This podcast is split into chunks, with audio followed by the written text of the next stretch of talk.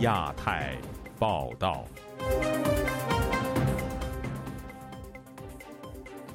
各位听友好，今天是北京时间二零二三年四月二十九号星期六，我是佳远。这次亚太报道的主要内容包括：台湾侦获三十八架次中方军机扰台，美军反潜机穿越台海；中国力推人民币外贸结算，或与因应台海局势有关；物价调休和疫情担忧，五一的疯狂遭网民吐槽。农民工监测调查报告出炉，中国劳动力结构令人担忧。接下来就请听这次节目的详细内容。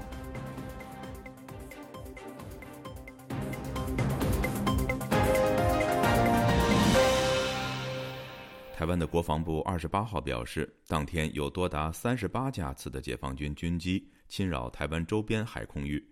其中，解放军一架最大型的 TB- 杠零幺幺型无人机从西南空域一路逆时针方向绕台一圈。另一方面，美国海军也在星期五派遣了一架 P- 杠八 A 反潜巡逻机穿越台湾海峡上空，展现美国对印太地区自由开放的承诺。以下是本台记者黄春梅发自台北的报道。台湾的国防部周五公布，二十七日到二十八日上午六点为止，共侦获解放军机三十八架次，其中逾越海峡中线及其延伸线进入西南、东南及东北空域十九架次。根据国防部提供的示意图，国家政策研究基金会副研究员接种指出。其中一架的 TB 零零一无人机从西南空域进入之后，绕经台湾南方、东南方与东方北空域，以逆向的方式从海峡中线北端跨越中线。解放军此举除了借机展示 TB 零零一无人机海上长距离飞行能力之外，也借此近一年相对罕见的飞行路径扩大武力展示的效果。如果要武力犯台的时候。先到我们台湾东部的战力保存区，对相关的地面设施或者是海上，呃，我们国军军舰的位置进行侦查，就立刻通过这个卫星保密的数据链路，分送到比如说已经在西太平洋就战术位置的航舰战斗群。台湾的前空军副司令张延廷解读，除了划定势力范围外。用无人机经济实惠，中共曾提出“本小效高，快打速决”，以无人机成本最小、最没有飞行风险，把台湾绕进去，绕一圈，台湾就变成它的囊中物。台湾的国防安全研究院国防战略与资源研究所所长苏子云接受本台访问时指出，这一次绕台行动可以看出现代空权已带有政治意涵。此次绕圈留空时间长，可以部分替代海军展现主权象征。而从技术来看，这种长程的这种飞行，大概是靠两个能力。哦，第一个是北斗卫星的定位能力，那第二个是。它的通讯卫星就是中星系列，从远端来控制这个无人机。那这样子就科技的这个整合跟战场环境的测试。在此同时，美国第七舰队发布声明指出，美国海军一架 P-8A 海神反潜巡逻机，二十八日根据国际法在台湾海峡开展行动。美国维护所有国家航行权利与自由，飞机穿越台海显示，美国将继续在国际法允许的任何地方飞行、航行与行动，包括台湾海峡。本台军事评论员齐乐意分析，他不认为美国是因应解放军无人机展开巡逻，因为这并非是重大有威慑性的行动。老共不是希望在台海周边的演训常态化吗？美国也要这么做，应该是一个对等的的一种反应。解放军东部战区新闻发言人施毅回应称，美国反潜巡逻机穿越台海并公开炒作。东部战区组织战机对美机全程跟监，严密防范警戒。自由亚洲电台记者黄春梅台北报道。阿根廷继巴西之后宣布将停止使用美元来支付从中国进口的商品，转而使用人民币结算。有财经学者相信，对华贸易改以人民币结算将成为趋势，却并不能够表示人民币能够在短期内迈向国际化。以下是记者高峰的报道。阿根廷中央银行与中国人民银行今年一月签署扩大货币互换协议。根据计划，阿根廷会在本月使用人民币支付价值相当于十亿四千万美元的中国进口商品。下月起，预计每月使用七亿九千万至十亿美元。早在今年年初，中国和另一南美洲国家巴西也签署在巴西建立人民币清算安排的合作备忘录。香港浸会大学会计经济及金融系副教授麦翠才表示，如果其他国家与中国签订货币互换协议，交易时可撇除受到西方国家市场美元风险的限制。加上发展中国家对华贸易改以人民币结算，可以加快整个贸易过程。相信对华贸易改以人民币结算将成为趋势。不过，麦翠才强调，这并不表示人民币能在短期内达到国际化的目标。其實對於港元嗰個嘅麥翠才解釋，外匯交易集中在資本市場，而美國資本市場相對較強。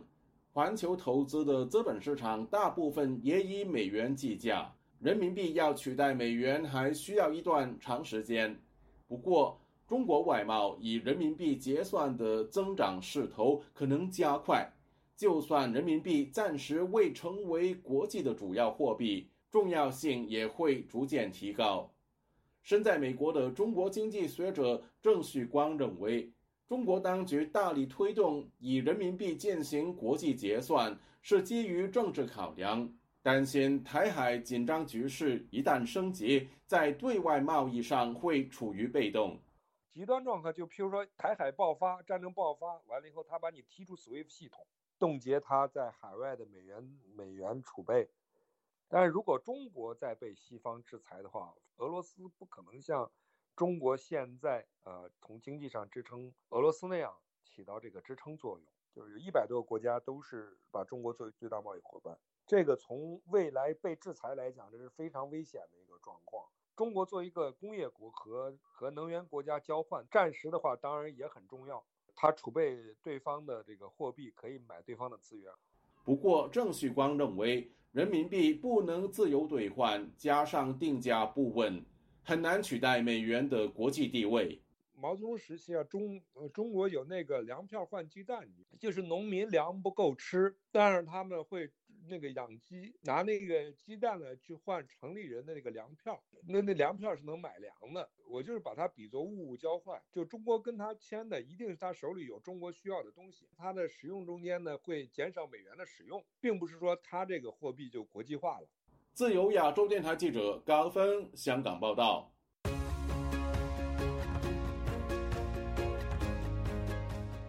今年的五一劳动节是中国全面放松疫情管制后的第一个重要假期，也备受民众期待。当局为了刺激消费、拉动经济内需，在全国各地营造长假气氛。但节日期间的调休、出行拥堵、旅店宰客等多种问题，也引发民众的不满。以下是本台记者经纬的综合报道。五一假期临近，但节日调休却引来怨声载道。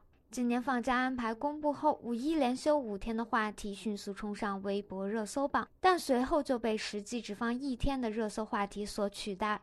中国网友吐槽这种安排不切实际，有网民直言，除去调休只放一天，还搅乱了两个周末。该评论获得大量点赞支持。与此同时，随着假期临近，北京、上海等人口密集城市也提前进入公路拥堵，而各大旅游景点人员爆满，不仅游客体验差，也严重影响本地人的正常生活。有网友评论说，假期调休导致短时间突然释放旅游诉求，就像饥饿营销。随着中国在年初逐渐度过疫情高峰，民众的旅游需求有所恢复。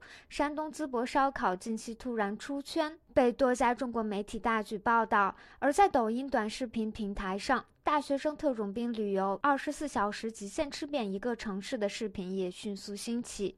旅游热潮再度席卷而来的同时，各种乱象也频频发生。各地不仅住宿价格暴涨，一些酒店、民宿甚至为了抬高价格，强制取消顾客订单。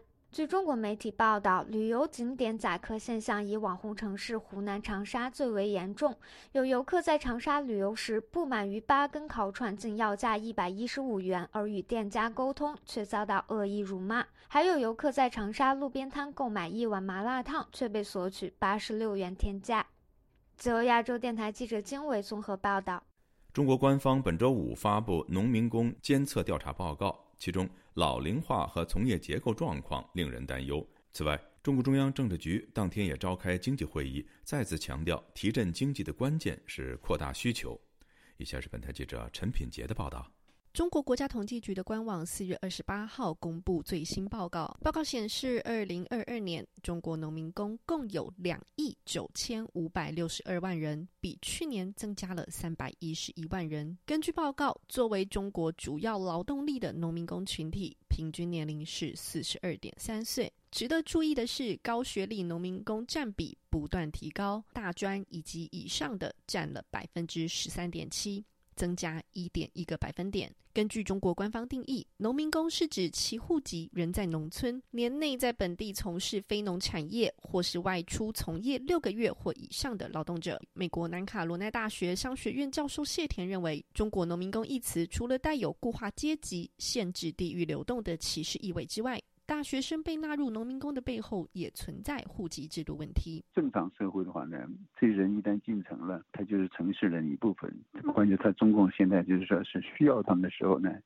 呃，用这种低工资的事就把他们给吸引过来，不需要的时候呢，就把他们一脚踢开。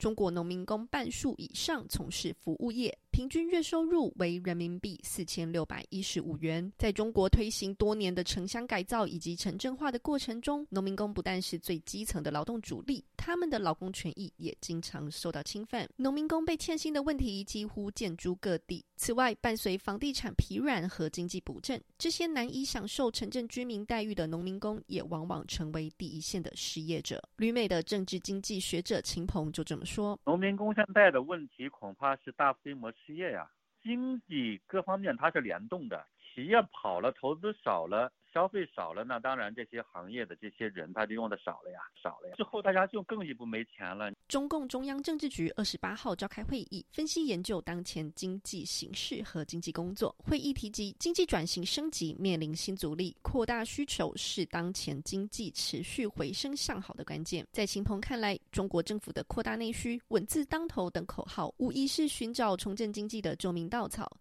但是已经说了很久，却是缘木求鱼。根本原因就是没有做到真正的制度改革，放开民企。自由亚洲电台记者陈品杰华盛顿的报道：成都当局近期铲平耗资数百亿元建立的城市绿化带，打算在三年内打造十万亩农田。有网民计算，十万亩水稻一年收成大约七千七百万元，而被推平的绿道已经投入了三百多亿元。批评当局只算政治账。不计经济后果。以下是记者古婷的报道：中国各地近期展开一场以农村为主、被称为“新版大跃进”的运动，其中退林还根已成为各地官员的政治任务和重中之重。地方官员在农管队伍的协助下，走到田间地头，将农民种植的非粮食类食物强行铲平。在四川成都，当局正在铲平精心打造、耗资数百亿元建立的绿化带天府绿道，力争三年内建立十万亩农田。当地居民童先生本周五接受自由亚洲电台采访时说：“各地政府都在进行退林还耕运动，民间的不满情绪高涨。”他说：“当地此举与粮食危机及局势紧张有关。”现在可能台海局势紧张，或者各种各种各样的一些不稳定因素，或者是危及政治安全、国家安全的事情，可能中央有备战备荒的准备，在清查这个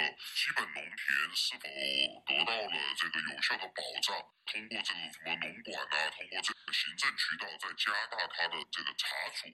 童先生说，当局以天府绿道部分范围占用了基本农田为由，将在三年内将其建成基本农田。不过，成都网民从经济角度得出的结论是，成都市修起了环城一百公里的生态公园，共串联了一百二十一个公园，造价人民币三百四十一亿元。按照打造十万亩水稻田最高收入计算，一年收入为七千七百万。换言之，三千四百亿元的绿道成本需要十万亩水稻田四百四十二点八年的收入方可平账。有网民留言指责当局反复折腾。二十年前，根据退耕还林的要求，成都投入了三百四十亿元建成世界最大的环城公园。现在退林还耕数百亿元付诸东流，那是纳税人的辛苦钱，只算政治账，不算经济账等。对此，四川省国土资源系统的相关人士对大陆记者说：“坚守耕地底线是当前自然资源系统内一项重大工作。目前，各地对于已经建成的公共设施进行纠偏拆除，是保护耕地工作的具体执行。”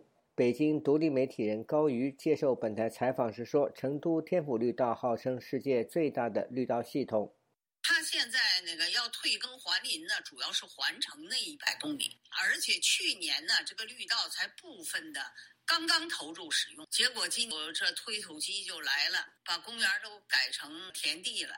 那么多钱的投入，那都是纳税人的钱呐。你大跃进大炼钢铁，那砍树，结果还是什么钢也没炼出来，那种遭遇，接着就是结果就是饿死了几千万农民。中国各地农村自今年初起已启动退林还耕，要求农民种植的经济作物改种粮食。进入四月，当局更是出动农管队伍，在警察的协助下，以武力对待农民。四月二十三日，广西南宁警察和农管队铲除六千余亩烟叶。二十六日，浙江乐平一农户在视频中说，自家三年前种植的竹子被砍。竹园辛辛苦苦养了三年，养这么好的猪，要砍掉去。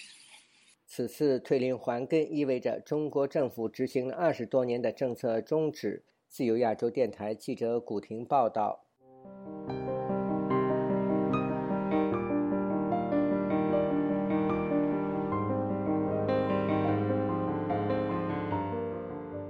中国当局近年来强制推行民族同化，令国际社会关注中国少数民族的权益是否受到侵害。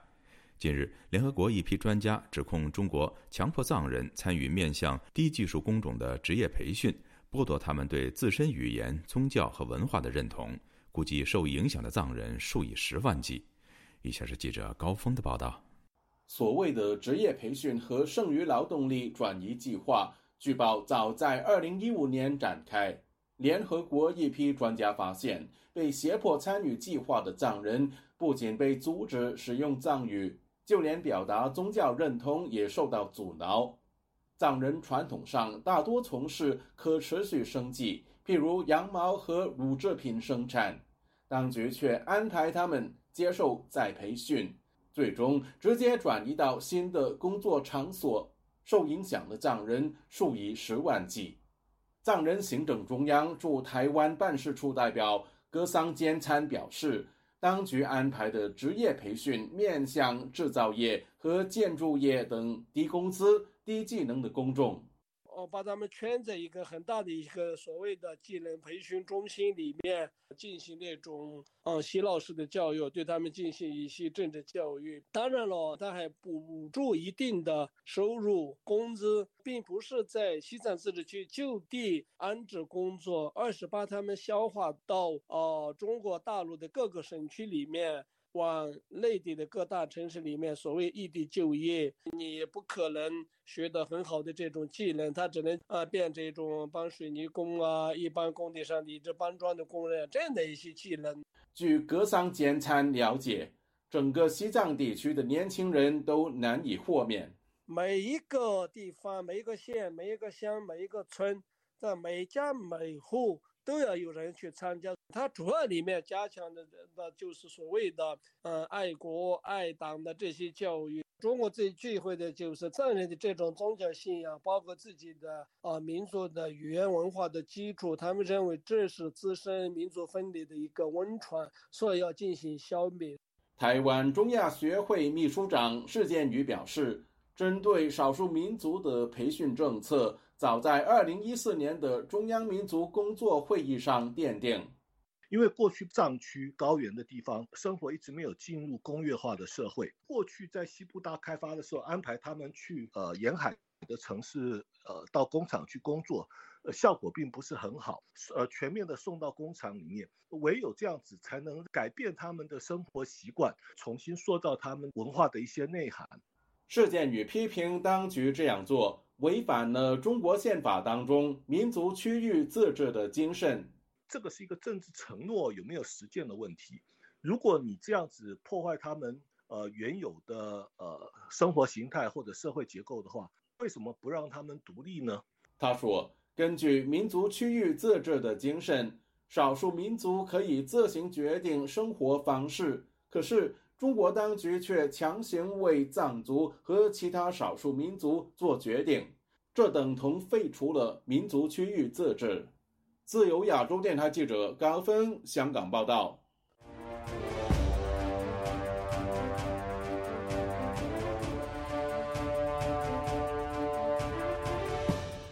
香港国安法生效后，维护国家安全成为香港公立图书馆工作指标之一。香港公共图书馆馆藏增量连续几年不达标。港府归咎疫情后中文出版市场的萎缩，但有评论认为，政治环境不利于出版，打击了作者写书的积极性。而台湾近年成为香港出版界的逃生门。详情，请听记者陈子飞的报道。香港审计署定期公布的最新报告，过百页检视公共图书馆管理和运作的篇章，要求图书馆加强检视资料工作和采取行动，以维护国家安全。同时指出，馆藏中文书的实际数量连续四年低于发展计划，要求负责的部门加强监察，改善目标和实际数量采购差距扩大的情况。负责图书馆管理的康文署同意，维护国家安全为重中之重的工作。公共图书馆初步已检视超过两百万项的馆藏工作，把显然不利于国家安全的图书、涉嫌出版港独书籍的作者和出版社下架、注销等。但表示，疫情后出版界越见萎缩，中港台的中文书出版影响尤其明显。又说要配合维护国家安全，市场可供采购的书本减少。本身是作者的时事评论员刘瑞绍表示，香港图书馆难以采购适合的书本，与现在香港的政治环境不利于出版有关。现在整个气氛不光是图书馆的问题呢，还有出版界，还有很多人就是自己检查自己。出版界跟图书馆。整体在收缩，实体书能够出版的一定越来越小，的确对作者是有一个限制的，就是影响一些作者的写书的积极性，种种的气氛的确是妨碍言论跟出版自由。但他表示，古代和文革时期仍然有文学作品出版，相信办法总比困难多。已经移居台湾的铜锣湾书店店长林荣基表示，中国的言论空间不断收窄，中国国内的个体出版渠道已经消失，同时也影响到香港。并非如港府所说，因为中文书的市场萎缩而导致。当然唔认同啦，问题康文署系受香港政府规范。当然不认同。现在的问题是，康文署受香港政府规范，要跟随香港政府的政策。香港政府现在与中国大陆一样，在书本方面，只要意识形态有抵触，就不让你出版。黎智英已不用说，如被通缉的练已静，有没有可能在香港发表作品呢？但他的《金星集》最近却在台湾出版，是整个香港的环境不利于艺术创作，怎可能会有书可以读？李荣基表示，不少写香港议题的作者近年转移到台湾出版。过去一年，他的书店出现了不少与香港相关的新书，情况像当年中国不能出版的书要到香港找一样。中文市场台湾越嚟越多啦，超过二十本以上，有本系超过二十本以上。新的书包括《最后一个租界》，谈香港变局记事，还有《香港秘密行动》，关于逃离的被通缉年轻人。时代革命的 DVD 和书都在台湾出版，当然不只限于社会论述题材，文学作品都有。